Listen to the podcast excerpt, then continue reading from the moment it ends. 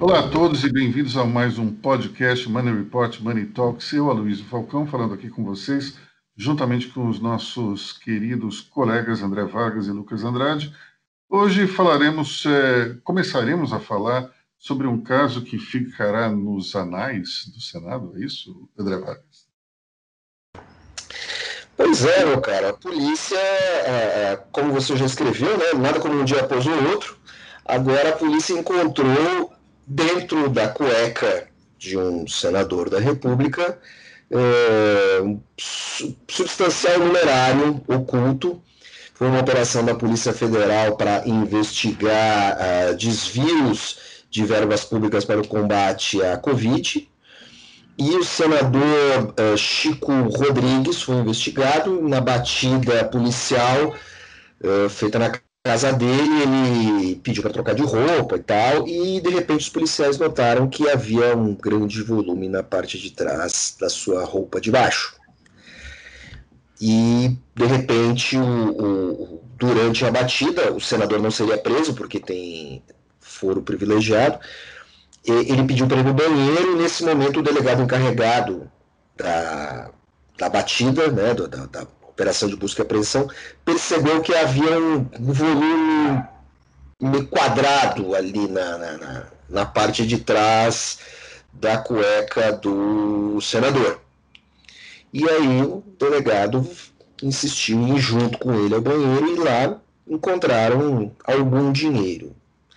Mais de 30 mil reais. Na primeira leva puxaram 15 mil reais e de acordo com a revista Cruzoé, uh, perceberam que havia mais dinheiro enfiado na cueca e deram outra batida, por assim dizer, tiraram 17.900 e lá pelo final encontraram mais 250 perdidos, ah, mais bem ocultos, né? E Bom, vamos, caso, vamos imaginar onde estavam esses 250 reais, então, né? Mas, mas o, tem um detalhe aí que, que é importante, que é o seguinte, o senador Chico Rodrigues estava é, vestindo talvez um pijama, não sei, quando os policiais chegaram. Ele pediu para trocar de roupa e antes disso não havia nenhum indício é, de volume suspeito é, na roupa íntima. É, do filho troca de roupa e de lá ele pede para ir ao banheiro. Ou seja, essa, esse trabalho de esconder as células provavelmente ocorreu no quarto do filho. Eu não sei quantos filhos tem o senador, mas eu sei que um dos filhos é o suplente dele, não é isso? Exatamente. O primeiro suplente do senador Rodrigues é o filho Pedro Arthur. É, eu sei que ele tem dois filhos. Eu não sei se esse filho, é, se o primeiro suplente estava com o pai no momento, nós vamos ter que apurar, apurar melhor. Mas aí cria-se um, um, um, certo incômodo, porque o senador é, ganhou um pedido de afastamento por parte do ministro Barroso do STF, e o afastamento se dá para o bem das investigações. O que parece justo, isso está sendo é, contestado por alguns senadores, essa discussão vai ser ampliada e tudo mais. Mas a questão é a seguinte: em o senador sendo afastado, o primeiro suplente é seu filho. Sendo o que estava na casa ou não, esse senador também não pode prejudicar as investigações para proteger o pai. Há esse risco. Então, assim, você tem uma questão a ser discutida e depois você tem uma segunda questão cabeluda a ser discutida. E aí eu não sei com quem ficaria, se ficaria com o Senado, se ficaria com o STF, eu sei que é tudo muito constrangedor. Do início é, uma pergunta aqui, uma pergunta aqui para vocês. É, por mais que é evidente que o senador mereça um afastamento, mas isso não tem que ser definido pelo Senado em vez de ser definido pelo STF? Acho que o Lucas andou pesquisando a respeito Sim, sim. Quem, quem a palavra final vai ser do Senado. É, o, Barroso determinou esse afastamento, né? O ministro Luiz Roberto Barroso, que é o relator do caso, né, dessa investigação, ele determinou o afastamento. A Polícia Federal chegou a pedir a prisão do senador, só que a prisão foi, foi rejeitada. O Barroso determinou o afastamento por conta da gravidade da, da situação. Mas esse, ele passou essa determinação para a presidência do Senado. Então, assim, vai é, cabe ao presidente Davi Alcolumbre colocar, definir o rito, qual vai ser a, a definição. É, tem um movimento muito forte dos senadores de que esse, esse afastamento não vai ocorrer, é, que isso tem que ser decidido, talvez, num processo de cassação.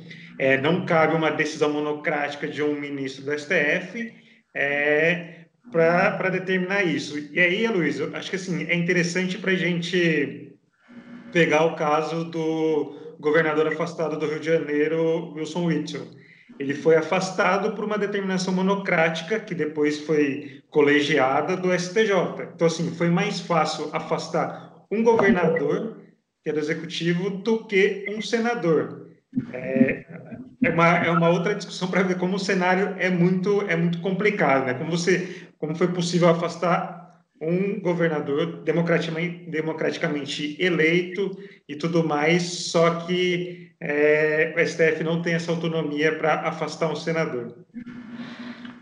Essa, essa crise, embora, embora ela seja, digamos, é, regional, porque, pelo que eu entendi, é a atuação do, do senador para, é, de alguma maneira, é, criar ali recursos a partir de, de projetos é, do seu Estado no combate à pandemia. Né? A corrupção estaria com um foco regional e não nacional. Mas, é, de qualquer forma, esse processo todo acaba respingando em cima do, do presidente Jair Bolsonaro. Primeiro, porque é o vice-líder do governo no Senado, não é um, um mero integrante da base parlamentar. É alguém importante dentro da estrutura de, de apoio no Congresso e uma pessoa que já foi até é, alvo de algumas brincadeiras, dizendo que havia uma união estável entre os dois, uma brincadeira do gênero. A situação me parece mais complicada ainda, porque alguns dias antes, uh, Bolsonaro tinha dito que havia acabado com a Lava Jato, que não existia mais corrupção no Brasil e que daria uma voadora em cima de quem eh, roubasse o dinheiro do povo. Bom, nós descobrimos que, enfim, a corrupção evidentemente continua ativa e ele precisa dar uma voadora agora em cima do, do senador Chico Rodrigues, já que promessa é dívida, certo? E é, um outro detalhe aí, o Chico Rodrigues ele faz parte de uma comissão no Congresso que é, acompanha esses repasses para as ações de combate à pandemia. Então, assim, ele é um dos responsáveis pela fiscalização desse dinheiro público que é destinado aos estados. É, então, assim, ele está sendo investigado por uma coisa que, na tese, ele deveria fiscalizar. Um outro aspecto, de fato, chama atenção que é o fato de que Chico Rodrigues tirou o Romero Jucá do Senado por uma diferença irrisória de 500 e poucos votos. E o Romero Jucá é uma figura que, apesar de controversa e sobre a qual, eh, apesar de algumas é, acusações também de corrupção, era considerado um sujeito extremamente na condução dos meandros políticos e seria uma figura que teoricamente faria falta no momento como esse, no qual o, o governo precisa de articuladores. Mas é interessante como é, o, a imagem de Romero Jucá de um político corrupto é, com uma derrota eleitoral para outro político que agora enfrenta acusações de corrupção, foi flagrado com dinheiro enfiado na cueca. Uma, é uma situação realmente muito irônica, especialmente para um governo que durante muito tempo se arvorou, pelo menos nesse início, esses dois primeiros anos, praticamente, se arvorou da condição de monopolista eh, em termos de honestidade. E eu não sei se vocês lembram, mas em maio do ano passado, quando o Paulo Guedes foi chamado eh, no Congresso para prestar esclarecimentos em relação à reforma da Previdência, o deputado José Guimarães, cujo assessor foi flagrado com dinheiro na cueca também, eh, recebeu uma cutucada do ministro Paulo Guedes, dizendo: ah, se eu googlar o seu nome aí, vai aparecer dinheiro na cueca. E, enfim, é o tipo da cutucada que agora o governo não pode mais fazer. É, porque, afinal de contas, um senador da sua base, vice-líder, foi pego na mesma situação. Tudo bem que é, alguns bolsonaristas vão dizer o que é 30 mil reais diante de 100 mil dólares. É verdade, é muito menos.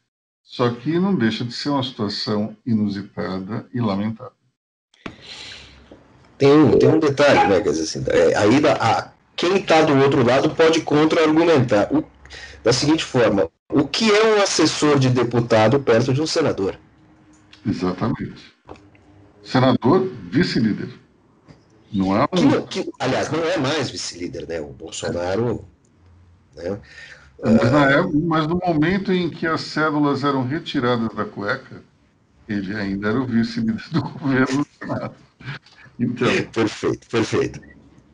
Enfim, é, vamos falar sobre pesquisas eleitorais? É, tivemos aqui em São Paulo é, um, um, empate, no Rio de Janeiro parece que a liderança é, Eduardo Paes subiu. Lucas, fala para gente. Isso, é, aqui, aqui em São Paulo parece ter um cenário, talvez não dá, sempre tem um fator surpresa, né? Mas é, a gente tem o Russomano na liderança com o Covas logo em seguida, os dois estão é, tecnicamente empatados, e logo depois a gente tem o Guilherme Boulos. Já se distanciando um pouquinho do, do Márcio França, mas também empate técnico. É, a gente está um mês aí para o primeiro turno, é, começou a propaganda eleitoral na TV, só que aqui em São Paulo tem o fato de que provavelmente não teremos mais debates na TV, não sei quanto isso vai prejudicar os candidatos que estão mais atrás, consequentemente favorecer os que estão mais à frente. E lá no Rio de Janeiro parece que o cenário é Eduardo Paes praticamente garantido no primeiro turno. De repente, aí nessa reta final, quem sabe ele não possa ampliar a vantagem até resolver a eleição já na primeira rodada. E aí o Marcelo Crivella está bastante abaixo aí na disputa com a é, Marta Rocha e talvez até a Benedita da Silva, né, para ver quem pode ir para o segundo turno com, com o Paes. A minha avaliação é que essa falta de debate prejudica. Acho que afeta bastante você não ter o confronto entre os candidatos.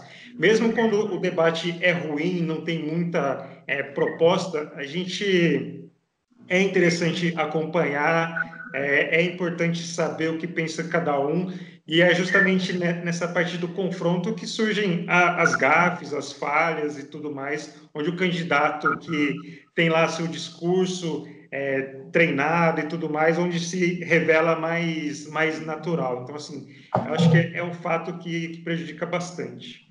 Então, mas só vamos fazer uma ressalva: houve um debate, né? Nós tivemos um debate e logo depois as emissoras se é, declararam que não fariam mais é, as discussões entre os candidatos. Me chama a atenção é, justamente isso que você está falando da, das gafes, uma dessas que foi, foi é, proferida pelo Celso Russomano, dizendo que os moradores de rua têm maior resistência Covid por conta, porque não tomam banho. É um negócio realmente complicado de se falar, mas se percebe ao mesmo tempo que isso talvez não tenha tido tanto efeito é, nas intenções de voto. É algo que, digamos, choca mais, talvez, quem não tenha, não seja eleitor de muçulmano. Mas existe uma certa, existe uma certa corrente de pensamento que exatamente, vai exatamente nessa linha do que o candidato eh, se manifestou. Embora não tenha nenhum respaldo científico e seja uma grande baboseira. Mas é o tipo da coisa que, dito num debate, fica muito mais forte do que solto ali numa, numa reportagem de jornal, que pode ser utilizado de uma determinada forma numa campanha. A imagem e, e a pessoa se manifestando verbalmente é muito mais forte nesse sentido e pode causar um impacto muito maior numa candidatura. O que me intriga nessas pesquisas é o seguinte: como é que a gente teria uma, um segundo turno sem a esquerda? É algo inédito. Eu não lembro de segundo turno aqui em São Paulo sem um candidato de esquerda. Vocês lembram? Eu não tenho lembrança, não. Ou seja, é, um, é uma eleição que mostraria, primeiro ponto, a esquerda de fato ruiu do ponto de vista eleitoral, se isso realmente ocorrer. O PT sofre muito no sentido de que o candidato da esquerda que teria alguma chance é Guilherme Boulos, que é do PSOL. E, mas é interessante que é uma candidatura que, pelo menos é, na minha avaliação, parece ter um teto de crescimento. Boulos é, é considerado muito radical para conseguir arregimentar um voto da esquerda mais light, aquela esquerda que, que é de classe média, que tem propriedades. Talvez essa questão de, de ele ser um líder de invasões é, assuste um pouco a esquerda mais moderada. Então, eu não sei se Boulos tem um espaço muito maior para crescer, além desses 10 pontos. Eu tenho minhas dúvidas. Agora, em política tudo é possível, né? de repente existe um voto útil muito grande eh, de todos os candidatos e isso vai embora. A falta de um candidato de esquerda, ou mesmo da, da presença de bolos no segundo turno, é, deve aumentar bastante o número de brancos nulos ou abstenções. É, se você tem, de um lado, é, Russumano e Bruno Covas, fatalmente não teremos um representante da esquerda. Haveria talvez um volume pequeno de voto útil, talvez um pouco em cima de Bruno Covas, não sei, mas, mas não ve, vejo, não vejo grandes alternativas para um eleitorado mais de esquerda entre esses dois candidatos. Então, deve haver uma certa, é, um certo aumento aí da, das, das abstenções. Ao mesmo tempo, entre o eleitorado, é, digamos, é, o chamado isentão, se você tiver Bruno Covas e, e Russumano, também pode gerar um certo desconforto. Agora, vamos imaginar um segundo quadro no qual qualquer um dos dois, o Bruno ou o Russomano, vão para o segundo turno com bolos. Aí você tem, é, acho que, uma vitória de quem for opositor a bolos, mas claramente me, me parece que vai haver um aumento também das abstenções. Ou seja, é, a mim me preocupa claramente que é, essa configuração de candidatos vai gerando cada vez mais um, um, desinteresse crônico pela política.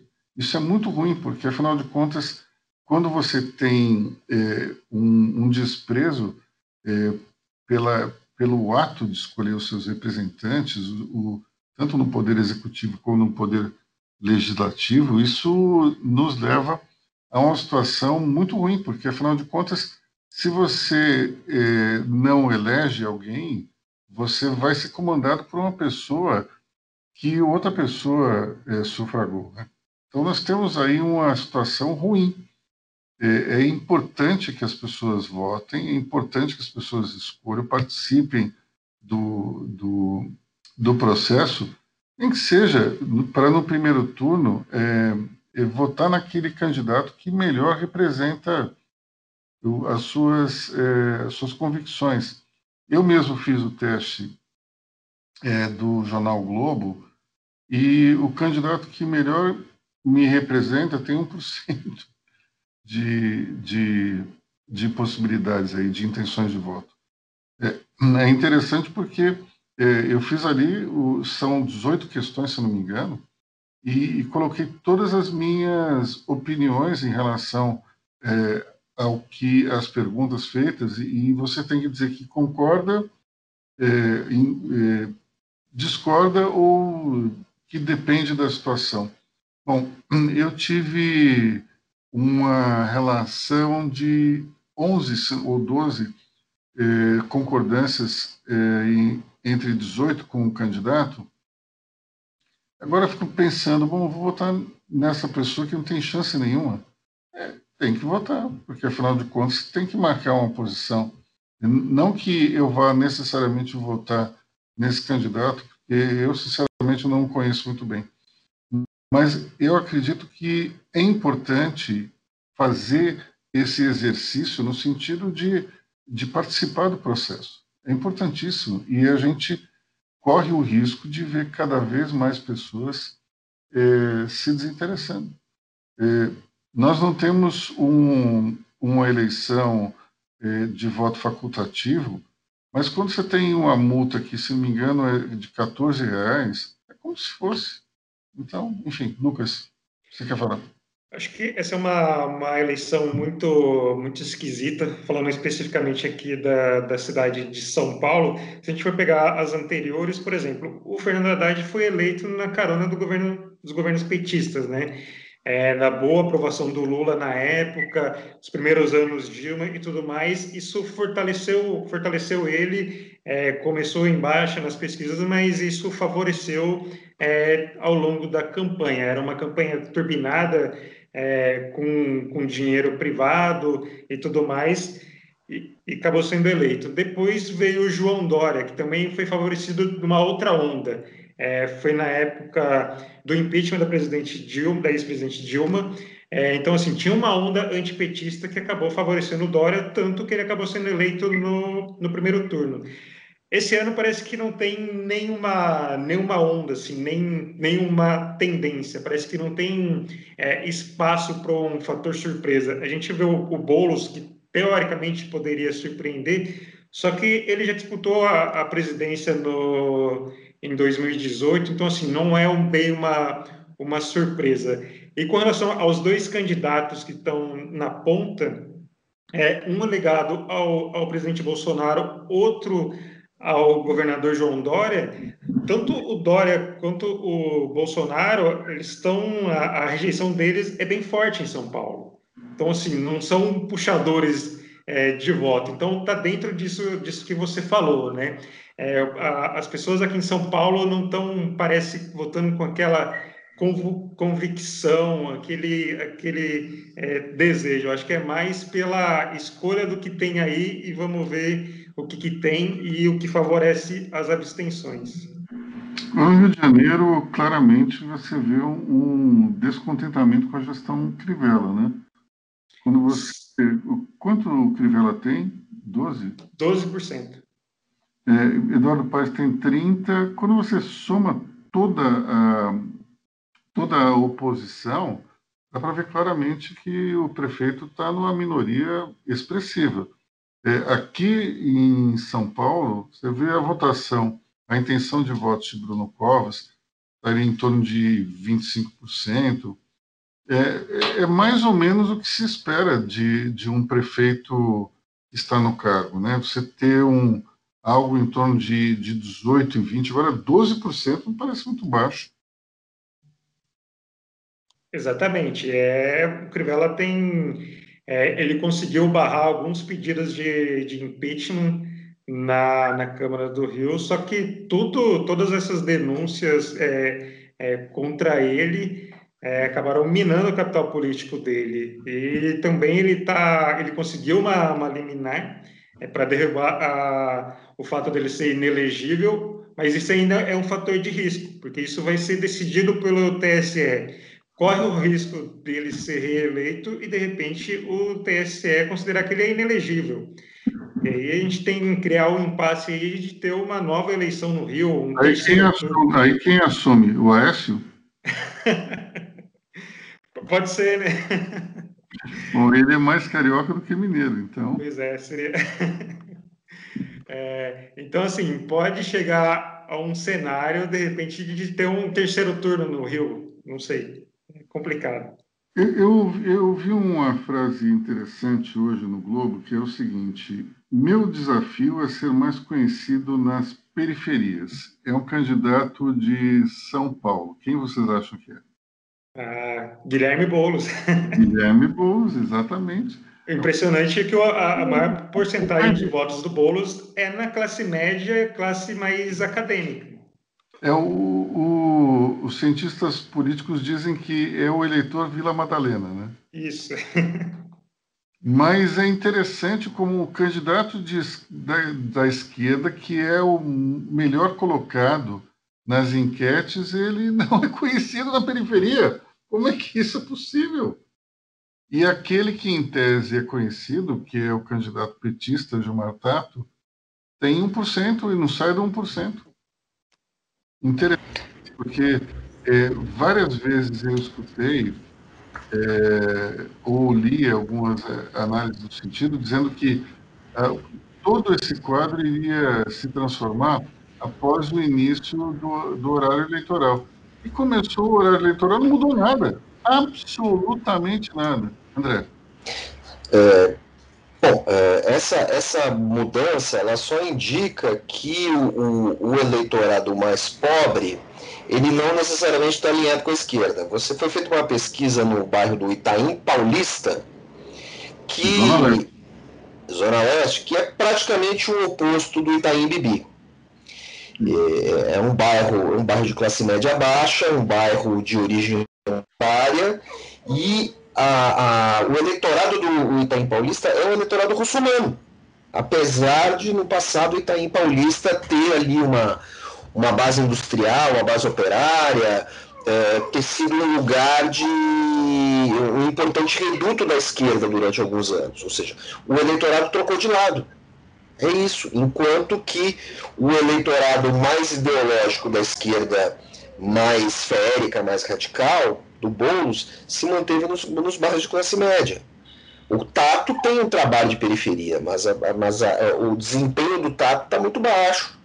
Ele tem, mas ele não conseguiu atingir o público que ele acha que precisa atingir, que inclusive ele comentou no debate com você, no debate virtual. Então é, é, é, é curioso isso, dizer, as coisas não são tão regradas quanto a gente pode pensar no primeiro momento. Será que a gente está caminhando para um, uma esquerda aqui no Brasil mais, digamos, é, intelectual, como, como foi no passado e ainda hoje é na Itália? É, a gente tinha, durante a, a ditadura, um, um, perfil de esquerda muito forte na comunidade acadêmica, na classe média mais intelectualizada. Isso, de alguma maneira, foi, é, foi crescendo e ganhou uma dimensão maior com um discurso um tanto quanto mais moderado do, do Lula é, ao longo do tempo e que culminou na eleição é, do PT para a presidência. Mas é, a impressão que eu tenho é que todos esses 14 anos de PT no poder, essas, é, essas denúncias comprovadas de corrupção. Tudo isso, de uma certa forma, acho que provocou um desgaste tão grande que levou de roldão toda a esquerda. Até quando você tem uma esquerda mais moderada, até misturada com, com o centro e com a direita, com o PSDB, você vê o PSDB diluindo olhos vistos. E, e talvez é, a gente tenha uma esquerda que seja um nicho, como acontece na Itália. A Itália, a esquerda, ela, ela fica dentro daquele universo e não consegue sair. É, é uma, é uma situação interessante porque lembra muito o que o, o Roberto Campos dizia em relação a, a justamente essa linha ideológica aqui no Brasil, né? Que você tinha pessoas que eram é, de, de esquerda, é, do ponto de vista ideológico, mas adoravam as benesses do, do capitalismo, né? É, como, e a frase, se não me engano, é como se fosse uma transa entre a Coca-Cola e, e Karl Marx, alguma coisa assim do gênero. Mas é, a gente percebe claramente que, que tinha uma tinha naquela época, e que o Roberto Campos dizia isso, um espírito parecido com o que eu estou enxergando hoje. Vocês não estão achando, não? Acho que até, até um, um, reflexo disso, se você pegar a campanha do Guilherme Boulos, é, vamos lá, ele abriu a propaganda eleitoral com é, o Wagner Moura, o ator. O Caetano Veloso tem feito campanha para ele, assim, são artistas, são pessoas da arte, mas são pessoas que não votam em São Paulo. Assim, um, um detalhe curioso é que tem muita gente que tá, tem feito campanha para ele dessa classe artística, é, mais considerada intelectual, gente de fora de São Paulo, que não vota nele. Então, acho que vai caminha nesse discurso que você falou, de, tipo, de uma esquerda mais, mais, mais intelectual e não ligada a, aos trabalhadores de fato, né? O pessoal mais, mais das fábricas e tudo mais. A impressão que eu tenho, talvez, é, é, esse pessoal das fábricas, como o André estava falando, mudou de lado, né? Como, como no exemplo citado do Itaim Paulista. É, é, não necessariamente o proletário ele tem que ser de esquerda. Você vê nos Estados Unidos isso acontecer com muita frequência. O, o, o, operário, o operário nem sempre ele é democrata. Muitas vezes ele é republicano também, né? Então vamos passar para o próximo tema, que é briga no STF Lucas, conta para gente. 9 a 1, todos contra Marco Aurélio. Pois é, isso começou na, se não me engano, na sexta-feira passada, com uma, é, uma habeas corpus do, do Marco Aurélio, é, libertando o André do Rap, que é um do, considerado um dos líderes do, do PCC, e isso gerou muita revolta. O próprio governador de São Paulo, João Dória, fez um discurso muito forte contra o Marco Aurélio, que é uma, uma decisão equivocada, é, colocando uma pessoa, um criminoso nas ruas, é, e nisso o presidente do STF, Luiz Fux, atuou quase que imediatamente, é, caçando essa liminar. Só que nesse intervalo o suposto líder do. Suposto não, né? Apontado como líder do, do PCC já estava nas ruas e provavelmente deve estar em algum canto do mundo aí escondido. É, e isso gerou muito, muito grande. Primeiro, a decisão do Marco Aurélio de soltar um criminoso, e depois a decisão do Fux de caçar a liminar de um colega, um colega de, de, de tribunal. É, só que o Fux ele foi muito esperto e já levou isso imediatamente para o plenário. É, levou isso para o plenário, falou que era uma situação que é, pedia esse imediatismo, e aí, lá no plenário, mostrou que ele estava com a razão. Né? Assim, a, a, votação terminou, se não me engano, 9 a 1, todo mundo foi com ele de que é, esse habeas corpus não deveria ter sido, ter sido concedido. O Marco Aurélio chiou bastante, chamou o Fux de censor, perguntou se o Fux é, queria ensinar ele a votar, a julgar e tudo mais, mas no final é, a maioria do tribunal foi, foi com, com o Fux.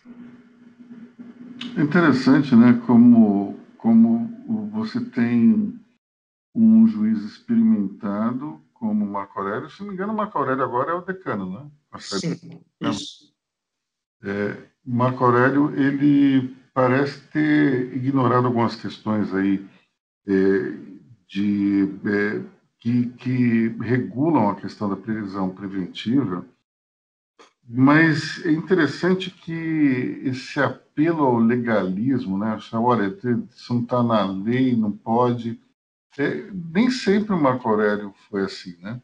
Marco Aurélio teve algumas decisões no passado que eram fruto de uma interpretação bastante fantasiosa da lei. Então, me, me surpreende esse tipo de atitude para um juiz tão experiente como ele. Enfim. E nós temos também nessa questão aí, quem voltou à baila com essa discussão foi o ex-juiz e ex-ministro da Justiça Sérgio Moro, porque é, o dispositivo inserido no pacote anticrime, que permite a reavaliação da prisão preventiva a cada 90 dias, caso o, o processo não tenha sido reavaliado, é, foi inserido no pacote anticrime por parlamentares. E o Moro era contra essa alteração, contra, e o Moro se posicionou e à época é, é sabido que ele pediu ao Bolsonaro que vetasse esse, esse dispositivo.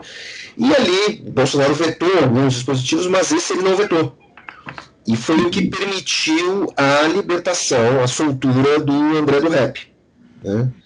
Que, assim, a, a, a, o, o, o, Marco Aurélio deu a liminar na sexta-feira, o Fux caçou essa liminar da noite do sábado. Só que o André do Rep saiu da prisão de presidente Venceslau no meio da tarde. E aí conseguiu sair, provavelmente ele voou para o Paraguai, que ele foi visto entrando no avião. A polícia o seguiu, ele foi visto entrando no avião em Maringá, e aí não se sabe para onde o avião foi, não se sabe que avião é esse. Né? Então, provavelmente o criminoso tá, está escondido no Paraguai, porque também não entrou lá com passaporte nem nada.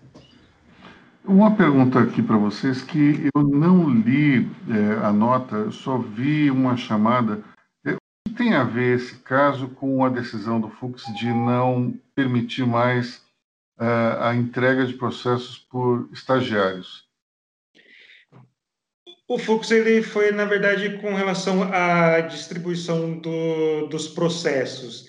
É, quem levantou essa questão foi o Gilmar Mendes. Ele pegou todo o caso do André do Rap e, teoricamente, essa, essa decisão, esse habeas corpus, deveria ser julgado pela Rosa Weber. Só que aí, no processo de distribuição, é, isso foi parar com o Marco Aurélio. Então, assim, o Fux é, ele está tentando tornar isso mais, mais organizado é, essa, essa distribuição é, dos processos. Se eu não me engano, acho que tem um algoritmo também que os processos são distribuídos automaticamente, mas é uma coisa bem, bem contestada porque alguns assuntos acabam sempre caindo é, com alguns juízes. Por exemplo, alguns casos caem com, coincidentemente com o Gilmar Mendes. Então, assim, parece que tem uma, uma, uma caixa preta e alguma coisa que o Fux está querendo tornar mais mais transparente. É, o Fux, apesar de todas, todas as críticas e, e, tudo mais, eu acho que ele acabou agindo bem ao trazer isso de uma forma imediata. É, ele até destacou isso no, no, no, embate com, com o Marco Aurélio, de que outro, outras decisões monocráticas foram derrubadas pelo presidente do STF, só que não foram levadas é, para o plenário. Então, assim, ele foi muito hábil ao levar isso imediatamente para o plenário. Uhum. Bom, vamos falar de CPMF. Paulo Guedes, pelo jeito, está desistindo de criar o um imposto digital. Lucas, fala para gente. Pois é, ontem foi, foi esse discurso, ele falou que pode é, desistir Luiz, assim, eu não, não sei se é um discurso para valer, se não é, se é um recuo, se é uma coisa mais, mais estratégica. É, mas, assim, eu acho que é um tipo de assunto que não vai ser decidido agora. A gente está no meio de uma, de uma eleição municipal que afeta diretamente o. Assim, é, eu acho que o ministro Guedes ele está lançando esses discursos até para saber a, a a temperatura. Isso até serviu é, para dar uma acalmada ontem no ânimo no mercado financeiro. Né? A bolsa estava caindo bem por conta da é, uma possível segunda onda da pandemia na Europa. Esse discurso do Guedes caiu bem pelo fato de que isso poderia agilizar a aprovação da, da reforma tributária. Né? Se deixar esse assunto para depois, é, poderia agilizar é, a aprovação da reforma tributária. Mas eu acho que é, é aquele discurso mais para medir a temperatura, para saber o que está acontecendo, porque eu acho que não vai ser aprovado nada até o segundo turno da eleição. É verdade. Bom, acho que é isso, né, pessoal? Estamos aqui, já passamos 50 minutos. É, quem ficou até agora realmente merece um prêmio pela paciência e dedicação aqui à nossa conversa. Então, queria agradecer a todos pelo, pelo é, tempo desprendido conosco, agradecer ao nosso editor-chefe André Vargas, nosso editor Lucas Andrade, e pela discussão. E eu, Aloysio Falcão, digo bom fim de semana, até breve e até semana que vem. Até logo. Até semana que vem, pessoal. Tchau, tchau, até a próxima.